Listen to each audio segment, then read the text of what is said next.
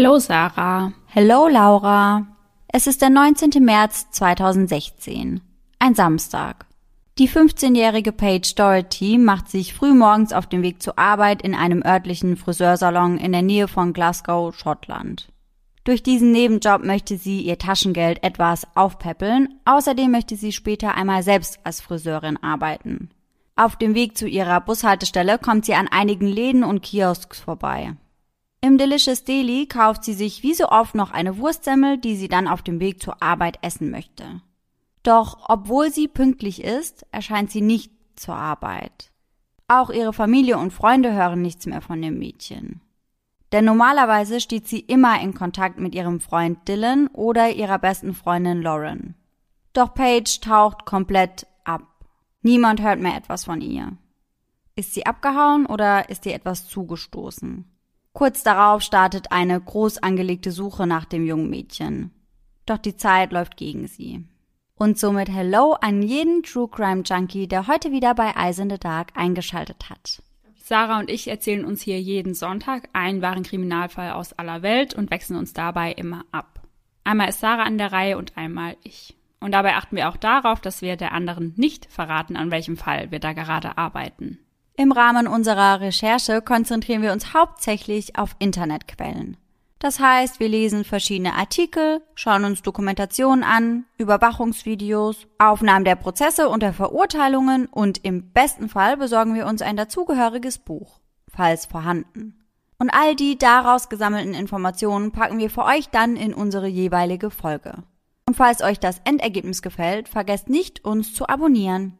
Und bleibt auf jeden Fall bis zum Ende der Folge dran, denn ganz am Ende gibt es unsere neue Rubrik Gänsehaut to go und wie immer unsere besten Outtakes der Folge. Es ist der 19. März 2016.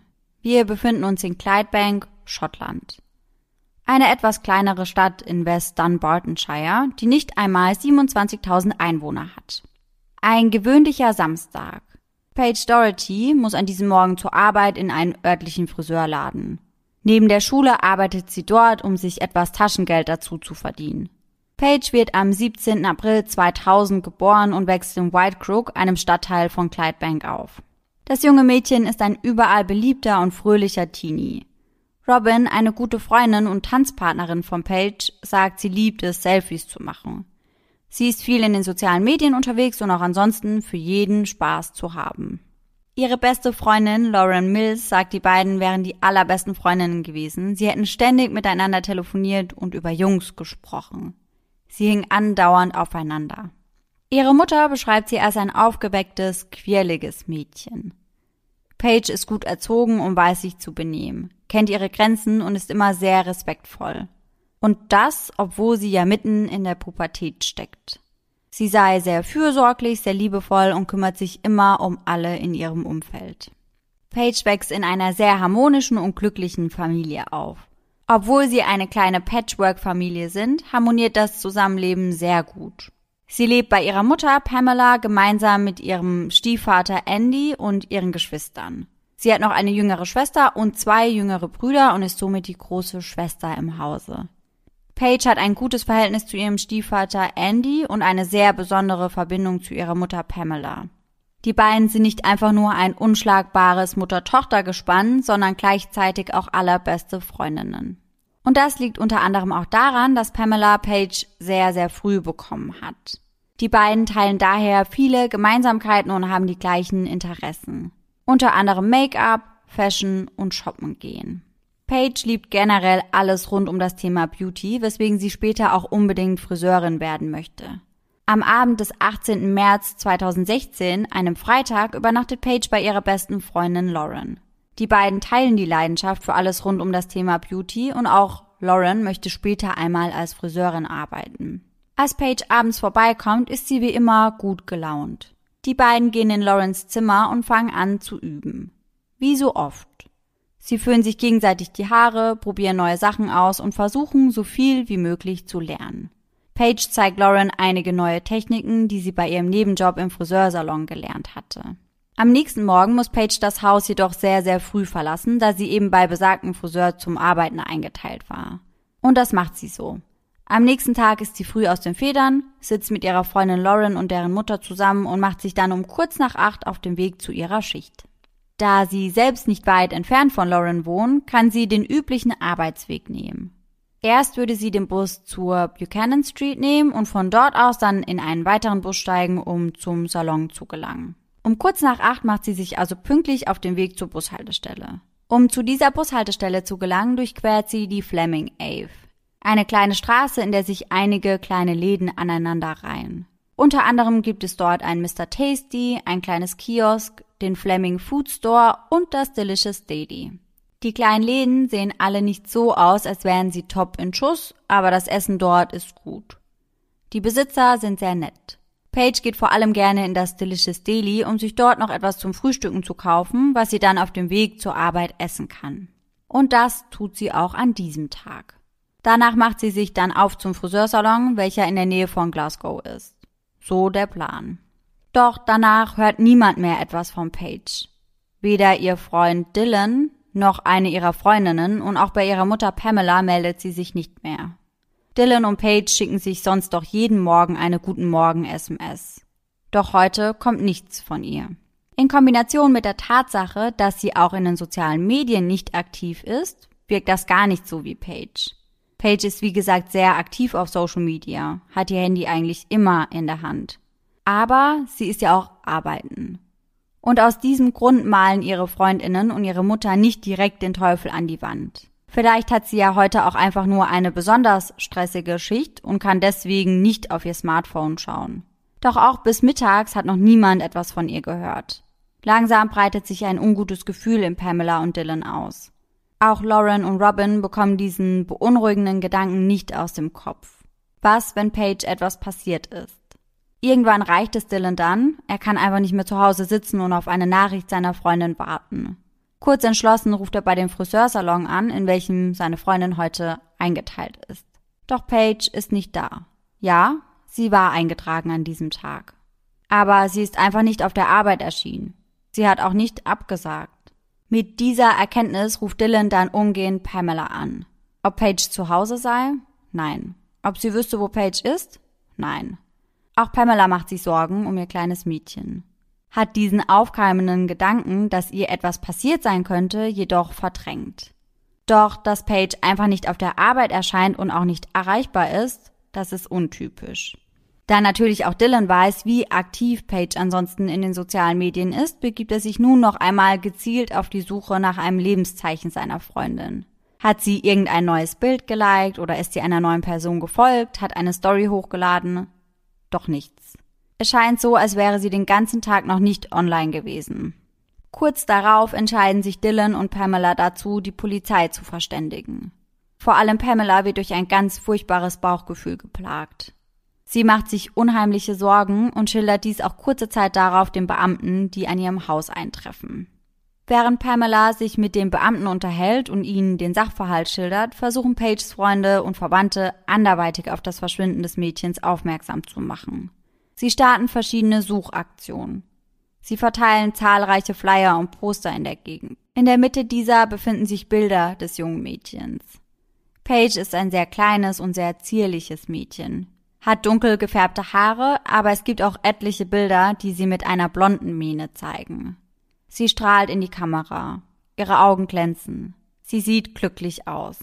Neben den Flyern posten ihre Freunde diverse Beiträge in den sozialen Medien. Vielleicht hatte irgendjemand Paige gesehen oder weiß, wo sie ist. Auch die Polizei nimmt den Sachverhalt von vornherein sehr ernst und beginnt umgehend mit einer Suchaktion. Etliche Freiwillige unterstützen die Beamten auf der Suche nach dem jungen Mädchen. Doch vergebens. Auch die Hoffnung, dass Paige im Laufe des Tages heimkehrt, wird schnell zerschlagen. Und auch am Sonntag hört niemand etwas von ihr. Ist Paige eventuell abgehauen? Eine Theorie, von der bei vermissten Teenagern sehr oft ausgegangen wird.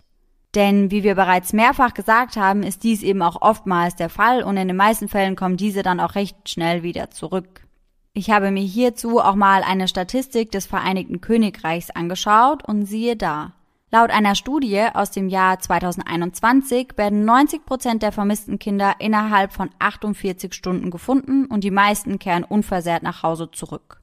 Doch der neueste Bericht der Missing Persons Unit zeigt auch, dass die Zahl der Todesfälle bei vermissten Fällen alarmierend ansteigt.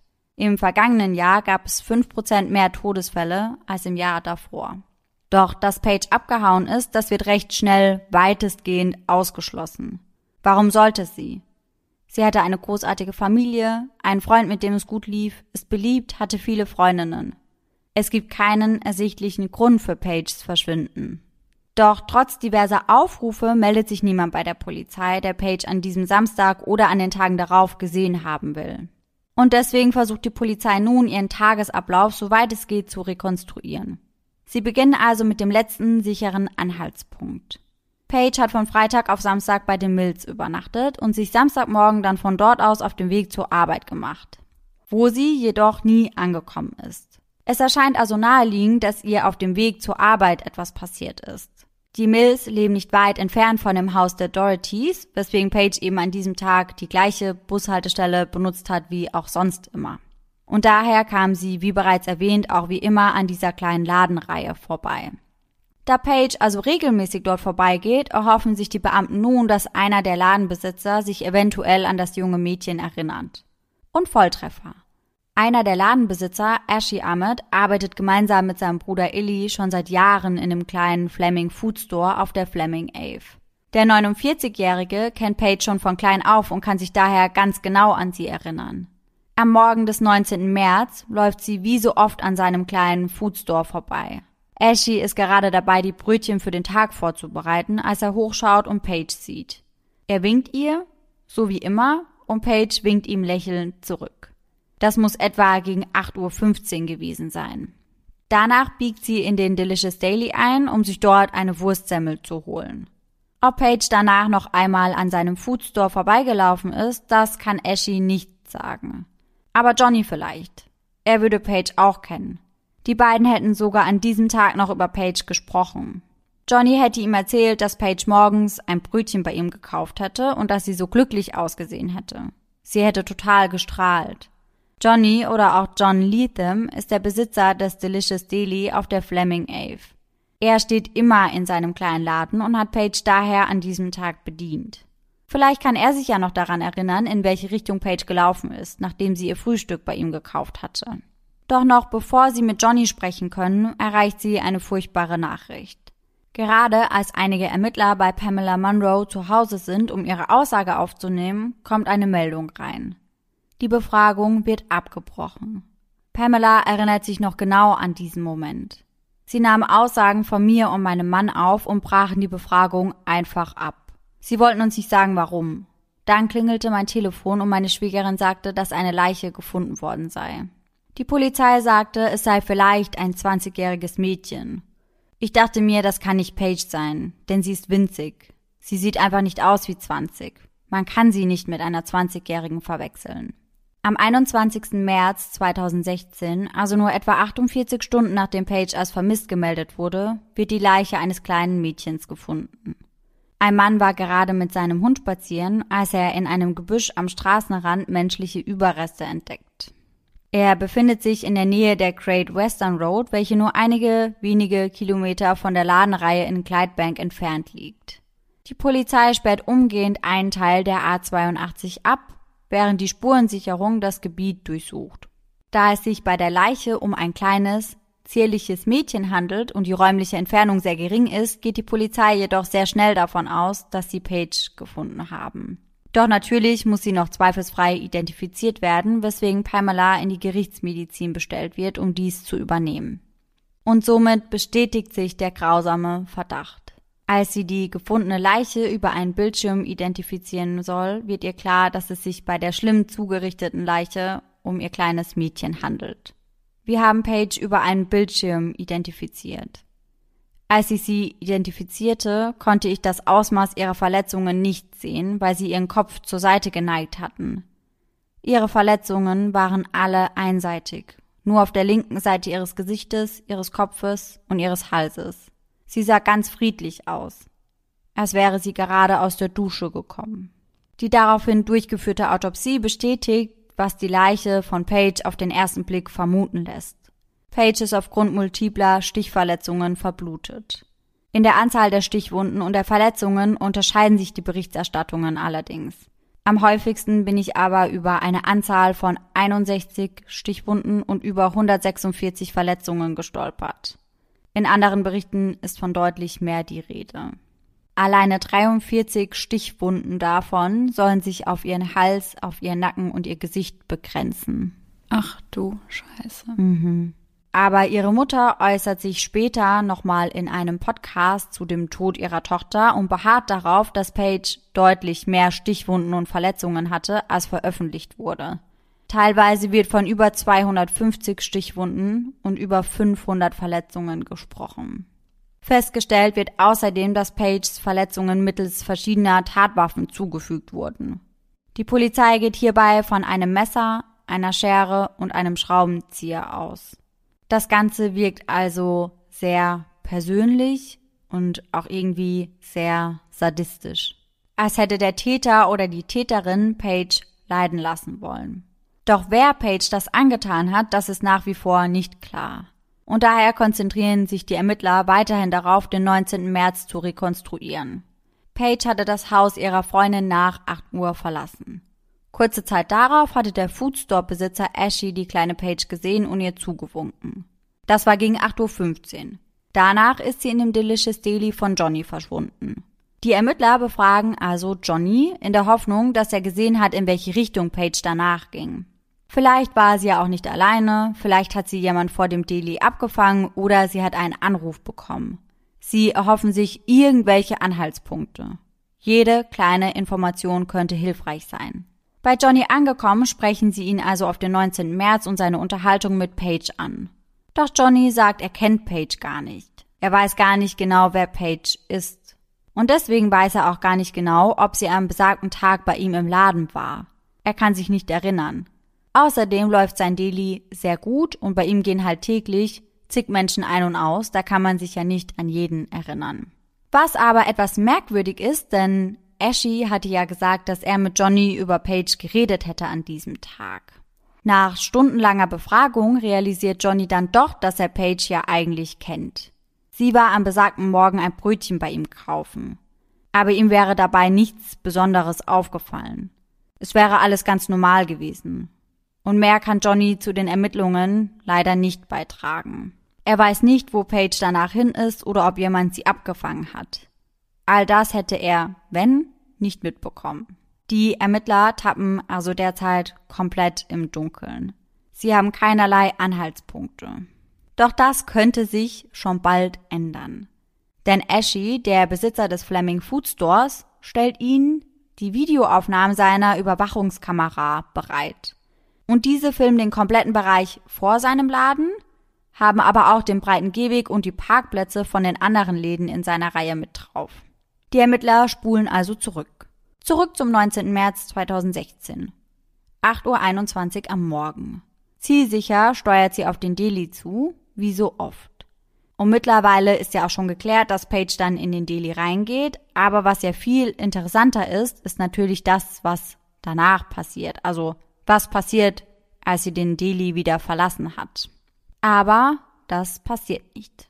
Es gibt keine Aufnahmen, die zeigen, wie Paige den Delhi wieder verlässt.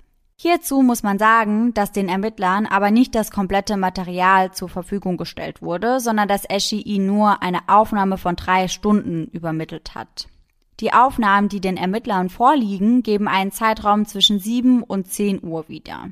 Aber da Paige ja um 8.21 Uhr den Laden betreten hat und sich eigentlich ja nur ein Brötchen kaufen wollte und dann wieder zur Arbeit musste, kann man eigentlich davon ausgehen, dass sie vor 10 Uhr wieder aus dem Laden tritt. Doch wie gesagt, das tut sie nicht. Die Ermittler lassen sich nun die Aufnahmen der letzten zwölf Tage zuspielen und schauen diese durch. Sie wollen herausfinden, ob Paige den Delhi überhaupt jemals verlassen hat. Doch Paige ist in keiner der darauf folgenden Sequenzen mehr zu sehen. Die Ermittler konfrontieren Johnny nun mit ihren neuesten Erkenntnissen und dieser stellt bereitwillig seine Videoaufnahmen zur Verfügung. Diese zeigen nicht wie Ashys Aufnahmen den Außenbereich seines Ladens, sondern das, was sich im Inneren abspielt. Wenn in dem Daily irgendetwas vorgefallen ist, dann muss es hierauf zu sehen sein. Die Ermittler setzen sich also erneut vor den Bildschirm und gehen das vorliegende Material durch. Doch sie entdecken nichts. Und genau das ist das Verdächtige, denn sie entdecken wirklich gar nichts. Auf keiner der Aufnahmen ist Paige zu sehen. Aber wir wissen ja aufgrund der Überwachungskameras im Außenbereich, dass Paige um 8.21 Uhr in den Laden gegangen ist. Johnny hatte das bestätigt und Ashley ja ebenfalls. Es ist also sehr schnell offensichtlich, dass das Videomaterial, das Johnny den Ermittlern zur Verfügung gestellt hat, lückenhaft ist. Es wurden ganze Sequenzen aus den Aufnahmen rausgelöscht. Alleine das ist natürlich mehr als auffällig. Weswegen die Ermittler Johnny schnell auf dem Radar haben und sich die Frage stellen, ob die 15-jährige Schülerin in diesem Delhi gestorben ist. Und auch wenn Paige auf den Überwachungsaufnahmen nicht mehr zu sehen ist, nachdem sie in den Delhi ging, gibt es Material, welches sehr merkwürdig wirkt. 19. März 2016. 9.58 Uhr. Paige ist anscheinend bereits seit mehr als eineinhalb Stunden in dem Delicious Daily. Auf jeden Fall hat sie den Laden nicht über die Vordertüre wieder verlassen. Doch Johnny tut das. Auf den Videoaufnahmen ist zu sehen, wie Johnny aus seinem Laden rausrennt und kurz darauf in einen der anderen Läden einbiegt. Ein Minütchen später rennt er dann mit einigen Einkäufen zurück in seinen Laden, welcher zu dieser Zeit anscheinend geschlossen ist. Mehreren Zeugen war aufgefallen, dass Johnnys Deli nicht wie üblich geöffnet war. Etwa zehn Minuten nachdem Page den Laden betreten hatte, wurden die Rollläden des Delis runtergelassen. 10.03 Uhr, fünf Minuten später. Die Videokameras fangen Johnny erneut ein. Dieses Mal läuft er zu seinem silbernen Ford Focus, welchen er auf einem der Parkplätze vor seinem Laden geparkt hat. Er öffnet den Kofferraum und kuschelt dort rum. Scheint Platz für etwas zu schaffen. Und kurz darauf sieht man auch für was. Diese Sequenz wird niemals veröffentlicht, aber Pages Mutter und die Polizei haben diese natürlich gesehen und geschildert, was darauf zu sehen ist. Johnny verlässt erneut seinen Laden. Er schleppt einen großen Müllsack zu seinem silbernen Wagen und wirft ihn in den Kofferraum. Dafür hatte er Platz gemacht. Aus einigen Berichten geht hervor, dass ein Fuß aus dem Müllsack herausragt. Um 11.59 Uhr steigt Johnny dann in seinen Wagen und fährt davon. Etwa eine Stunde später fährt sein silberner Ford Focus wieder auf dem Parkplatz vor dem Deli vor und Johnny steigt aus. Er nimmt das Tagesgeschäft ganz normal wieder auf. Am 24. März 2016, nur fünf Tage nach Pages Verschwinden, wird John Leatham verhaftet. Und an dieser Stelle schauen wir uns John Leatham mal etwas genauer an. Johnny ist 31 Jahre alt, ein verheirateter Mann mit zwei Kindern. Mit Katja hat er ein kleines Baby und außerdem hat er eine neunjährige Tochter namens Paige aus einer früheren Beziehung mitgebracht. Er und seine Frau Katja sind gerade in ein neues Haus gezogen. Johnny konnte das durch sein Deli gut finanzieren. Sie sind eine glückliche kleine Familie. Johnny ist gut in die kleine Gemeinde integriert. Dadurch, dass er seinen kleinen Laden führt, kennen ihn sehr, sehr viele Leute. Und er ist sehr beliebt. Keiner kann sich vorstellen, dass ausgerechnet Johnny ein so brutales Verbrechen begangen haben soll. Auch seiner Familie war nichts Ungewöhnliches aufgefallen.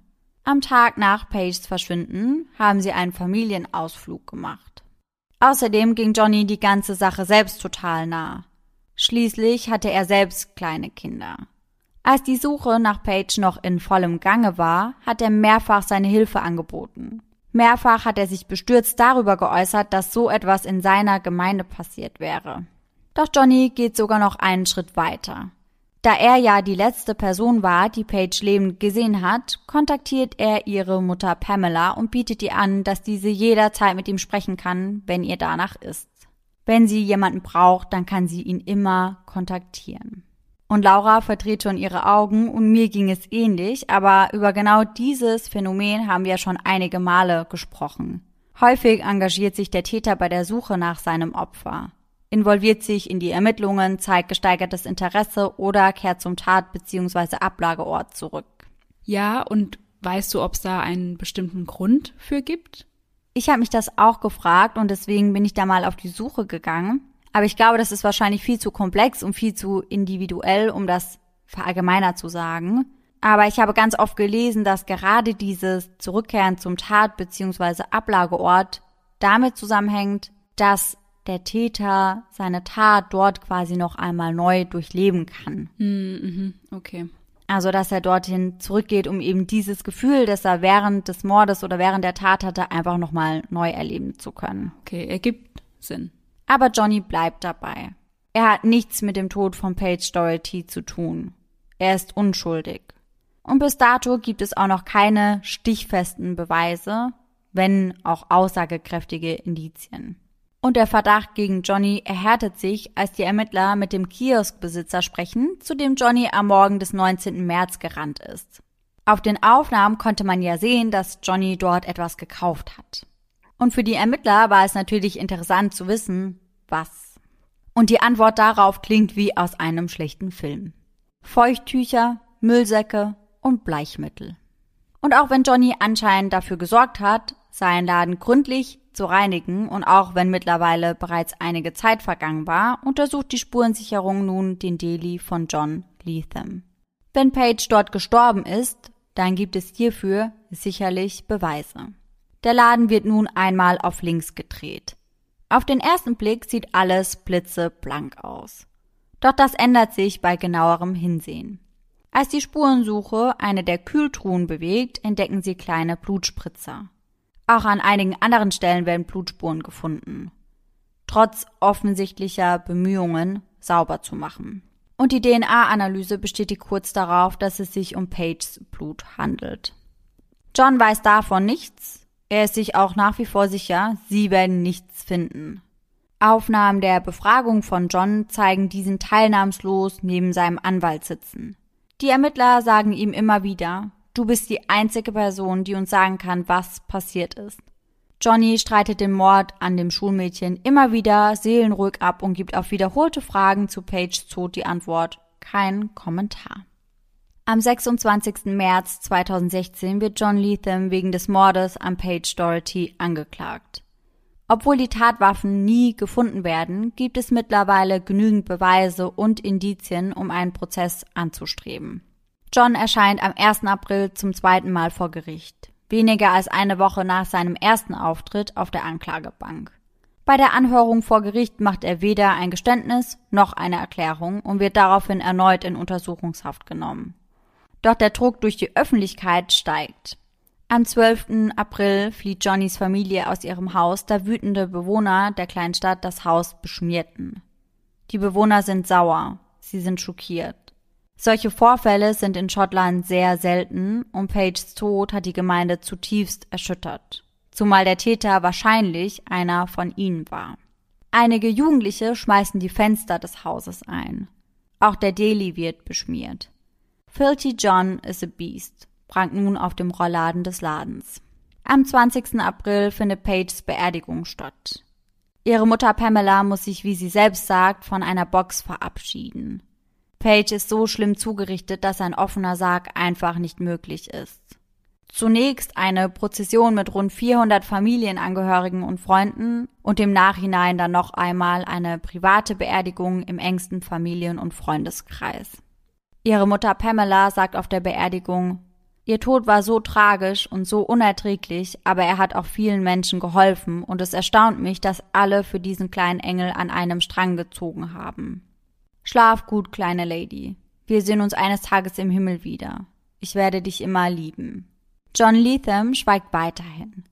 Bis zum 5. September 2016. An diesem Tag knickt er ein.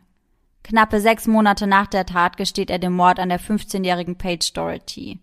Für die Ermittler keine Überraschung mehr. Doch das Motiv ist es sehr wohl. Ja, Paige sei an diesem Morgen zu ihm in den Laden gekommen und hätte ein Brötchen bestellt. Während John das Brötchen zubereitet hat, haben die beiden wie so oft belanglosen Smalltalk geführt. Paige, die ja direkt danach zur Arbeit musste, hat sich darüber beschwert, dass sie ihren derzeitigen Job im Friseursalon nicht mochte. Sie würde viel lieber woanders arbeiten. Beispielsweise hier, in Johns Daily. Und John sagt ihr daraufhin, dass das prinzipiell möglich wäre, sie solle ihm doch einfach mal einen Bewerbungsbogen ausfüllen und dann können sie schauen, was da zu machen ist. Dafür soll sie doch einfach mal kurz mit nach hinten kommen. Gesagt, getan. Paige füllt im Hinterzimmerchen des Delis die Unterlagen aus und alles ist entspannt. Bis Johnny dann über die Unterlagen drüber schaut und feststellt, dass Paige noch sehr jung ist. Wenn sie erst 15 ist, dann kann er sie leider nicht einstellen. Sie ist einfach zu jung, das geht nicht. Laut der Schilderung von John rastet Paige daraufhin komplett aus. Wenn ich diesen Job nicht bekomme, dann gehe ich zur Polizei und zeige dich an. Ich werde sagen, dass du versucht hast, mich anzufassen. Werde sagen, dass du versucht hast, mich sexuell zu missbrauchen. Hätte sie durch den ganzen Laden geschrien. Und dann hätte bei Johnny etwas ausgesetzt. Hierzu eine Background Story aus Johnnys Leben. Johnnys Zwillingsbruder ist ein verurteilter und gelisteter Sexualstraftäter. Er hat eine Frau vergewaltigt. Und seit er dort gelistet ist, hat er es sehr schwer im Leben, so Johnny. Sein Zwillingsbruder findet keinen ordentlichen Job, hat viele Hürden, die er überqueren muss, seit er gelistet ist. Der Gedanke, dass ihm das Gleiche bevorstehen würde, lässt ihn schwarz sehen. Erfüllt von Panik und dem Gedanken, dass er Paige so nicht gehen lassen kann, greift er zu einem Messer und sticht auf Paige ein. Immer und immer wieder. Warum dieses Motiv an den Haaren herbeigezogen klingt, da gibt es gleich mehrere Gründe für. Erstens, Paiges Freunde und Mutter sagen alle geschlossen aus, dass Paige sich niemals so geäußert hätte. Niemals hätte sie einem Erwachsenen auf eine so bösartige Art und Weise gedroht. Erst recht nicht wegen so einer Lappalie. Zweitens, Paige hatte einen Nebenjob. Sie war ja sogar gerade auf dem Weg zu ihrem Job. Sie hatte also keinen Druck, etwas Neues zu bekommen. Drittens, Paige wollte später unbedingt mal Friseurin werden. Warum sollte sie dann also lieber in einem Kiosk arbeiten als in einem Friseursalon? Ja, wenn sie etwas anderes hätte machen wollen, dann ja wohl, wie du sagst, eher in einem anderen Friseursalon, wenn es ja. ihr in dem jetzigen nicht gefallen hat. Ja, genau. Aber ihre Mutter und ihre Freundinnen sagen auch, dass sie niemals etwas davon mitbekommen haben, dass Paige ihren Job dort nicht mochte. Also sie hat sich bei ihnen niemals darüber beschwert. Und letztendlich finde ich persönlich auch, dass die Brutalität des Mordes nicht passend zu so einem banalen Motiv ist. Selbst wenn er sie hätte loswerden wollen, weil er Angst bekommen hat und einen Aussetzer hatte. Ich meine, es waren mindestens 150 Verletzungen und über 60 Stichwunden. Das klingt für mich ganz klar nach einem Overkill und da haben Laura und ich ja auch schon ein, zwei Mal drüber gesprochen. Overkill bedeutet so viel wie Übertötung und ist ein Begriff aus der Kriminalistik. Der Begriff wird verwendet, wenn bei einem Tötungsdelikt der Angreifer gegenüber dem Opfer deutlich mehr Gewalt anwendet, als zur eigentlichen Tötung nötig gewesen wäre. Formen können beispielsweise sein eine völlig überzogene Anzahl an Messerstichen, exzessive Verstümmelung, oft an sexuell signifikanten Körperteilen wie etwa primären und sekundären Geschlechtsteilen, aber auch an Schenkeln, Hals und Bauch. Und wie wir wissen, war das bei Paige ja auch der Fall, dass er sich hauptsächlich auf ihren Hals konzentriert hat. Pages Mutter sagt im Nachhinein, dass ihr Hals und Nacken fast gar nicht mehr vorhanden gewesen wären. Gewaltanwendung gegen und Erniedrigung eines bereits wehrlosen oder sogar schon toten Opfers. Ich meine, man kann sagen, dass Paige insofern wehrlos war, dass sie 15 und extrem klein und zierlich war, aber ich finde es auch sehr, sehr erniedrigend, sein Opfer in einem Müllsack zu entsorgen.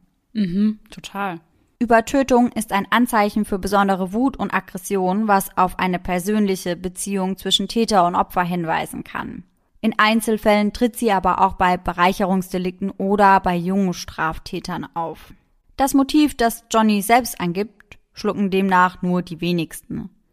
Und wie so oft, wenn kein klares, glaubhaftes Motiv ersichtlich ist, kommt es zu Spekulationen. Und so auch in diesem Fall.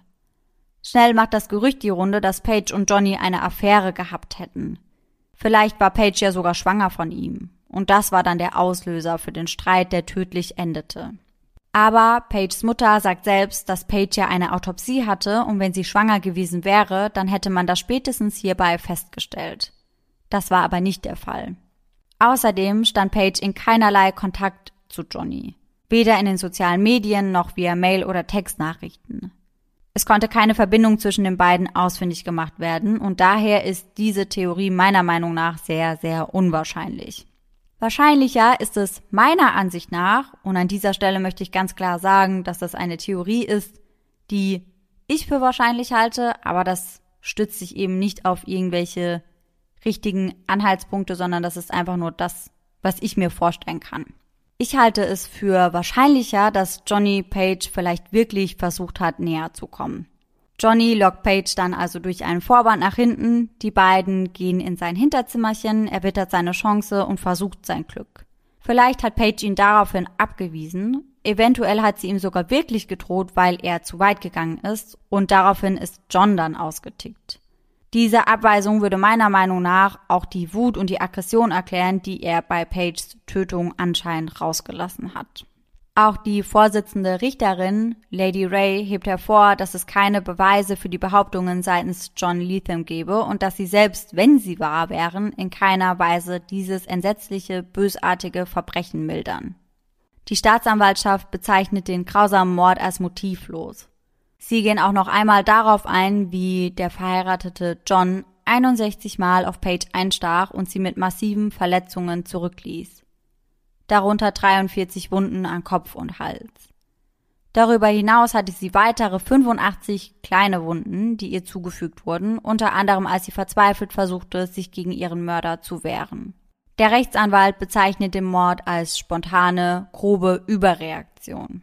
Er sagt, es sei diskutiert worden, ob es einen Zusammenhang mit den Ereignissen um einen nahen Verwandten von Johnny geben könnte. Und das würde ja auch zu der Theorie passen, die ich vorhin genannt habe, dass ja vielleicht wirklich dieses Thema auf den Tisch kam, weil Paige sich einfach bedrängt gefühlt hat und dann hat er wahrscheinlich wirklich Panik bekommen wegen seinem Bruder. Mhm. Am 12. Oktober 2016 Sieben Monate nach dem Mord an Page wird John Leatham vor dem obersten Gerichtshof in Glasgow verurteilt. Das Urteil lautet lebenslänglich und die Richterin Lady Ray setzt eine Mindesthaftzeit von 27 Jahren fest, bevor er Bewährung beantragen kann. Noch im selben Monat wird allerdings bekannt, dass er gegen das Urteil Berufung einlegen möchte. Er fordert eine geringere Haftstrafe, weil Pages Überreste leicht zu finden gewesen seien und Johnny hatte sich tatsächlich keine große Mühe gegeben. Nachdem er Pages Leiche in seinen Wagen gehievt hatte, lagerte er sie bei sich zu Hause in einem Gartenhäuschen zwischen. Er verbringt den nächsten Tag mit seiner Familie und kümmert sich am Folgetag um die Entsorgung ihrer Leiche. Die Wahl fällt auf das bewaldete Gebiet, in welchem der Spaziergänger sie später finden würde. Und John bekommt Recht. In ihrem Urteil sagen die Richter, dass er Reue gezeigt habe. Sie betonen, dass der barbarische Mord an dem Mädchen nicht vorsätzlich begangen worden sei und dass er ein Familienvater gewesen sei, der zuvor nichts Böses getan habe. Das Ausmaß seiner Bemühungen, die Ziele der Justiz zu vereiteln, kann an bestimmten Verhaltensweisen gemessen werden, die in einigen der anderen oben genannten Fälle stattgefunden haben. Wenn man all diese Umstände berücksichtigt, kann man unserer Meinung nach sagen, dass die in diesem Fall gewählte Länge des Strafmaßes nicht mit der gängigen Praxis der Strafzumessung übereinstimmt und überzogen war. Die Stellungnahme endet mit dem Satz aus den oben dargelegten Gründen heben wir den in diesem Fall verhängten Strafrahmen auf und ersetzen ihn durch einen Strafrahmen von 23 Jahren. Die Mindestdauer der lebenslangen Haftstrafe wird also um vier Jahre reduziert. Ein Schlag ins Gesicht für die Familie und die Freunde von Page. Vor allem, da Johns guter Charakter sehr umstritten ist. Auch abgesehen von Pages Mord natürlich. Noch im Oktober 2016 gelangen Videoaufnahmen von einer feuchtfröhlichen Party an die Öffentlichkeit. Die Handyaufnahmen zeigen, wie John eine Stripperin befummelt, sie angrinst und betrunken lacht, während sie sich auf seinem Schoß regelt und seine Kumpels ihn dabei anfeuern. Ich bin ein Perverser, Ihr Punkt, Punkt, Punkt habt es gesehen, schreit John lauthals. Doch um mögliche Spekulation vorzubeugen, Page wurde meines Wissens nicht vergewaltigt. Dennoch zeichnet das natürlich ein ganz anderes Bild des Familienvaters. Hat aber natürlich auch nicht unbedingt was zu heißen, denn das Video wurde wohl an seinem Junggesellenabschied aufgenommen und nicht jeder, der sich mit einer Stripperin vergnügt und an so einem Abend irgendwie über die Stränge schlägt, ist auch gleich ein Mörder. Aber dennoch zeichnet das meiner Meinung nach schon ein etwas anderes Bild von Johnny, als das im Nachhinein dargestellt wird. Johnny geht es übrigens nicht besonders gut im Gefängnis. John wurde inzwischen sogar in ein anderes Gefängnis verlegt, nachdem sich herausgestellt hatte, dass einige Insassen einen Anschlag auf ihn geplant hatten.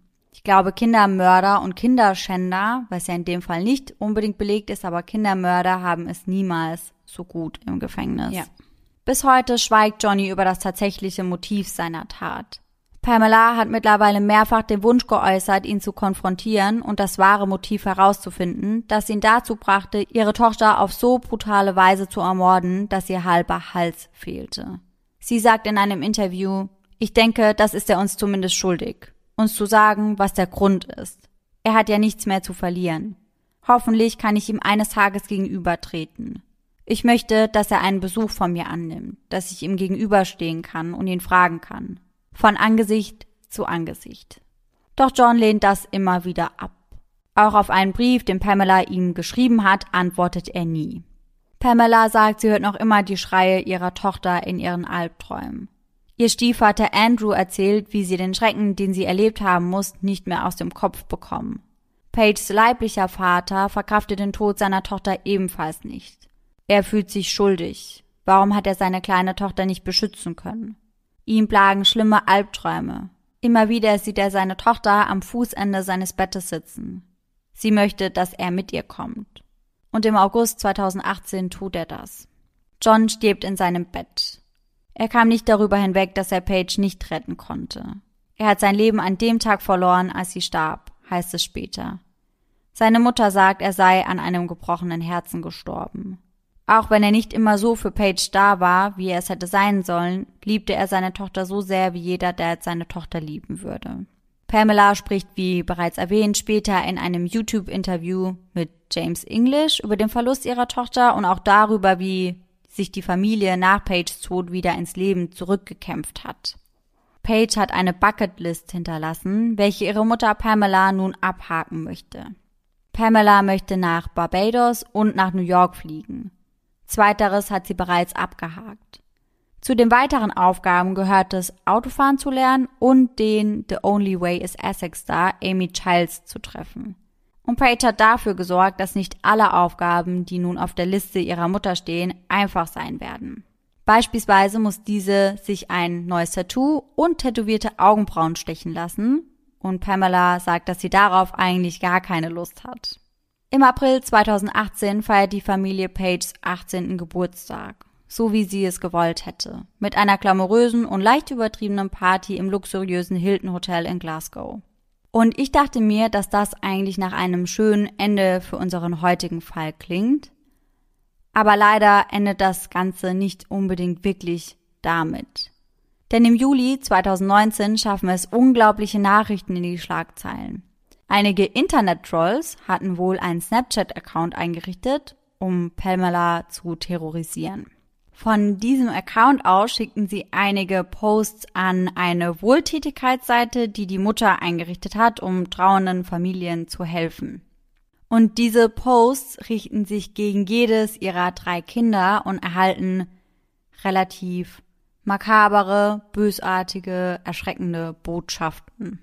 Sie sagen, die Kinder sollten sich selbst umbringen, wenn sie älter sind, von einem Bus überfahren werden und vergewaltigt und ermordet werden. Bitte?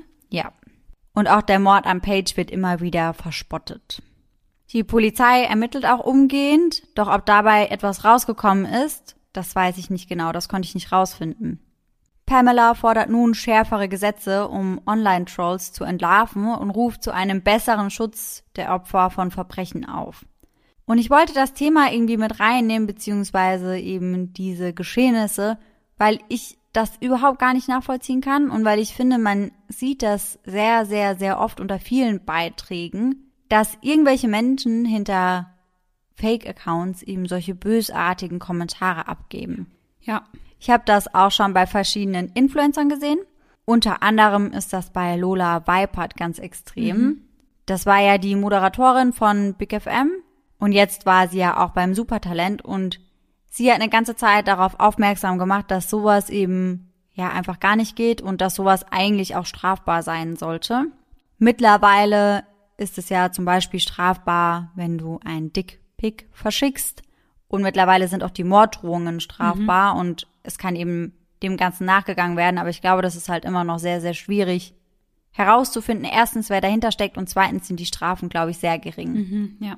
Und wie gesagt, also Lola hat da sehr lange drauf aufmerksam gemacht und hat dann da teilweise auch so Posts hochgeladen, wo sie eben genau solche Nachrichten gescreenshottet hat. Teilweise hat sie dann auch in Videos darauf reagiert oder eben nur etwas dazu geschrieben, aber das waren dann eben auch Nachrichten wie ich wünsche dir, dass du von fünf Leuten zutiefst vergewaltigt wirst oder solche Dinge eben. Also ganz, ganz, mhm. ganz asozial.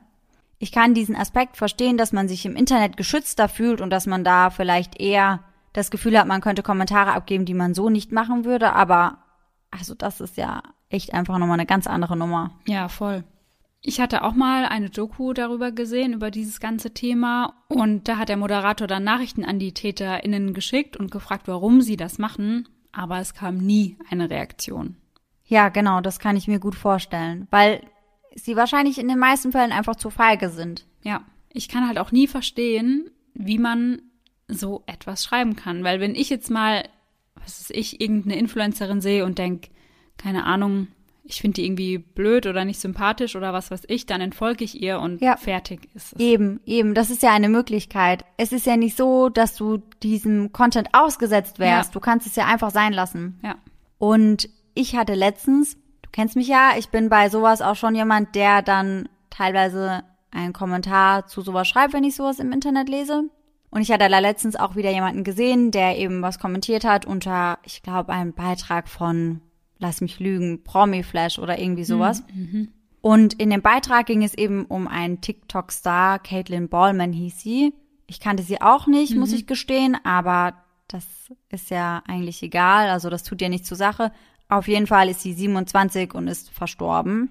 Und dann habe ich da einen Kommentar gesehen von einem Herrn, der geschrieben hat, vielleicht traurig für die Angehörigen, aber ansonsten bedeutungslos.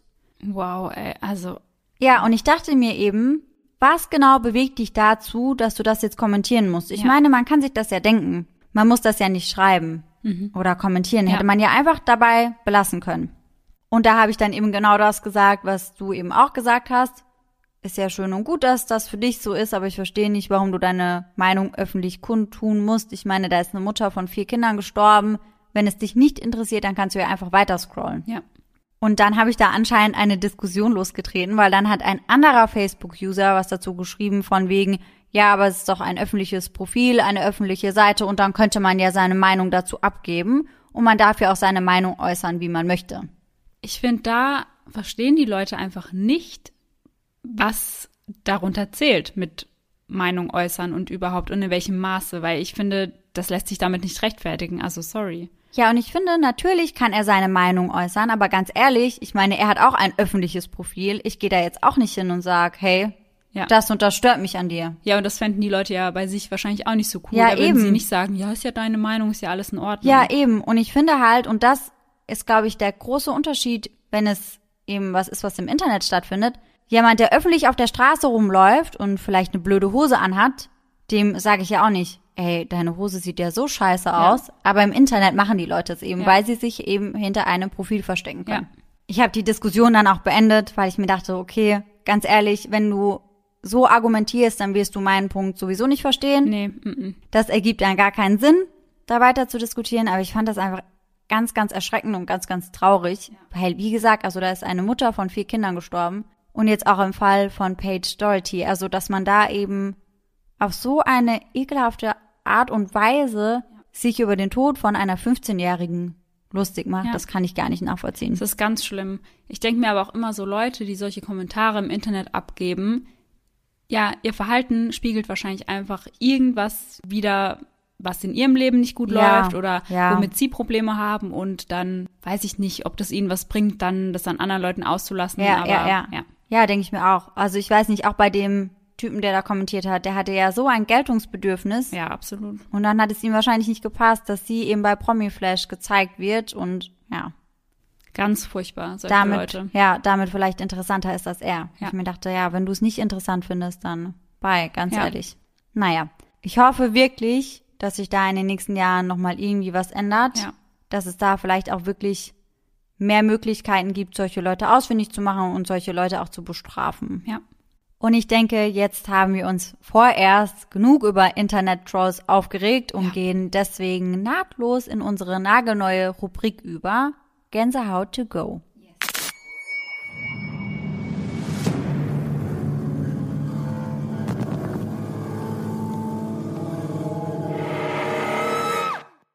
Die heutige Nachricht stammt von Inga. Liebe Laura, liebe Sarah. Ich habe eben eure kurze Newsfolge gehört und möchte euch mein letztes und wahrscheinlich einprägsamstes paranormales Erlebnis aus dem Winter letzten Jahres erzählen. Ich arbeite in der Pathologie, allerdings in den medizinischen Diagnostik- und Forschungslaboren und nicht bei oder mit den Verstorbenen, die hier ankommen. Die Bereiche sind räumlich getrennt. Es gibt einen Sektionstrakt und einen Forschungstrakt. Mein damaliges Büro lag direkt am Übergang zum Sektionstrakt. An einem Novemberabend habe ich ziemlich lange gearbeitet und war eine der letzten Personen im Gebäude. Habe mein Büro abgeschlossen und bin mit meinem Fahrrad, in Klammern, das ich bis dahin immer im Büro untergestellt habe, in den Fahrstuhl gestiegen.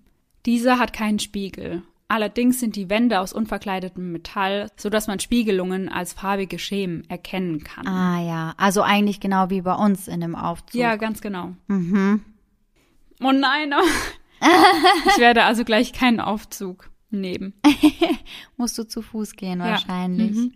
Plötzlich habe ich ein ganz komisches Gefühl bekommen. Das Licht hat angefangen zu flackern. Ich habe ein Kribbeln im Nacken bekommen und dann in der Ecke des Fahrstuhls für einen kurzen Moment einen Schemen gesehen, der aussah wie die Umrisse eines kleinen Jungen. Mhm. In einem blauen Pullover und mit blauen Hosen. Die Erscheinung hat vielleicht eine oder zwei Sekunden gedauert und ich habe mich halb zu Tode erschrocken. Mit mir im Fahrstuhl war nämlich absolut nichts Blaues, was sich in den Wänden hätte spiegeln können. Weder meine Kleidung, noch mein Fahrrad oder irgendwelche Bedienungsknöpfe. Eigentlich glaube ich nicht wirklich an Geister oder ähnliches. Aber wenn sie einem irgendwo begegnen könnten, dann hier in der Pato am Sektionstrakt. Dort lagern eigentlich durchgehend die verschiedensten Verstorbenen. Oh Gott. Weißt du, was richtig unheimlich gewesen wäre? Hm? Wenn sich im Nachhinein rausgestellt hätte, dass sie irgendwie an diesem Tag einen kleinen Jungen in die Pathologie bekommen hätten. Boah, ja. Mhm. Oh mein Gott, ich habe richtig gedacht, dass das jetzt noch kommt. Mhm. Dann wäre aber vorbei gewesen. Dann wäre Schicht im Schacht gewesen. Oh mein Gott, ja. Aber es ist auch schon so sehr, sehr, sehr unheimlich. Ja, total. Und ich lese wirklich meistens diese Nachrichten, wenn ich abends alleine in der Wohnung sitze und ich denke immer, oh mein Gott. Ja, vielleicht solltest du das einfach lassen. Ja, am besten eher morgens lesen. Ich glaube aber, dass diese Geschichte auch so ein kleines bisschen von der ganzen Atmosphäre lebt. Also, wenn du in der Pathologie bist, das ist ja irgendwie schon sehr unheimlich. Mhm. Obwohl es das wahrscheinlich nicht ist, wenn du dort jeden Tag ein- und ausgehst. Ja, also vielen Dank an Inga, dass du deine Story mit uns geteilt hast. Wie du merkst, wir finden sie sehr, sehr unheimlich. Und wir hoffen auf jeden Fall, dass deine nächsten Fahrstuhlfahrten geisterfrei bleiben. Ja, absolut. Und dann hoffen wir natürlich, dass ihr alle nächsten Sonntag wieder mit dabei seid. Und bis dahin schöne Träume. Bis dann. Tschüss. Tschüssi.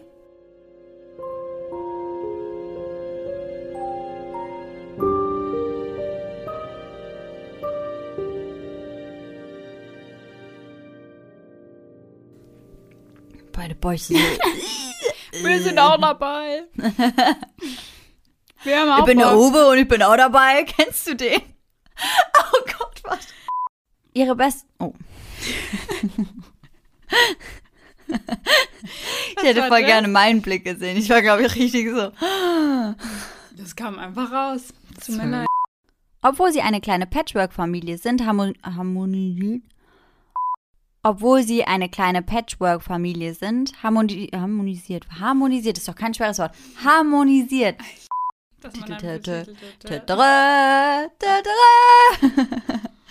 Läuft bei uns. Harmonisi harmonisiert, sage ich immer. Harmoniert. Am Abend des 18. 18. 2016. Am Abend des 18. 2016.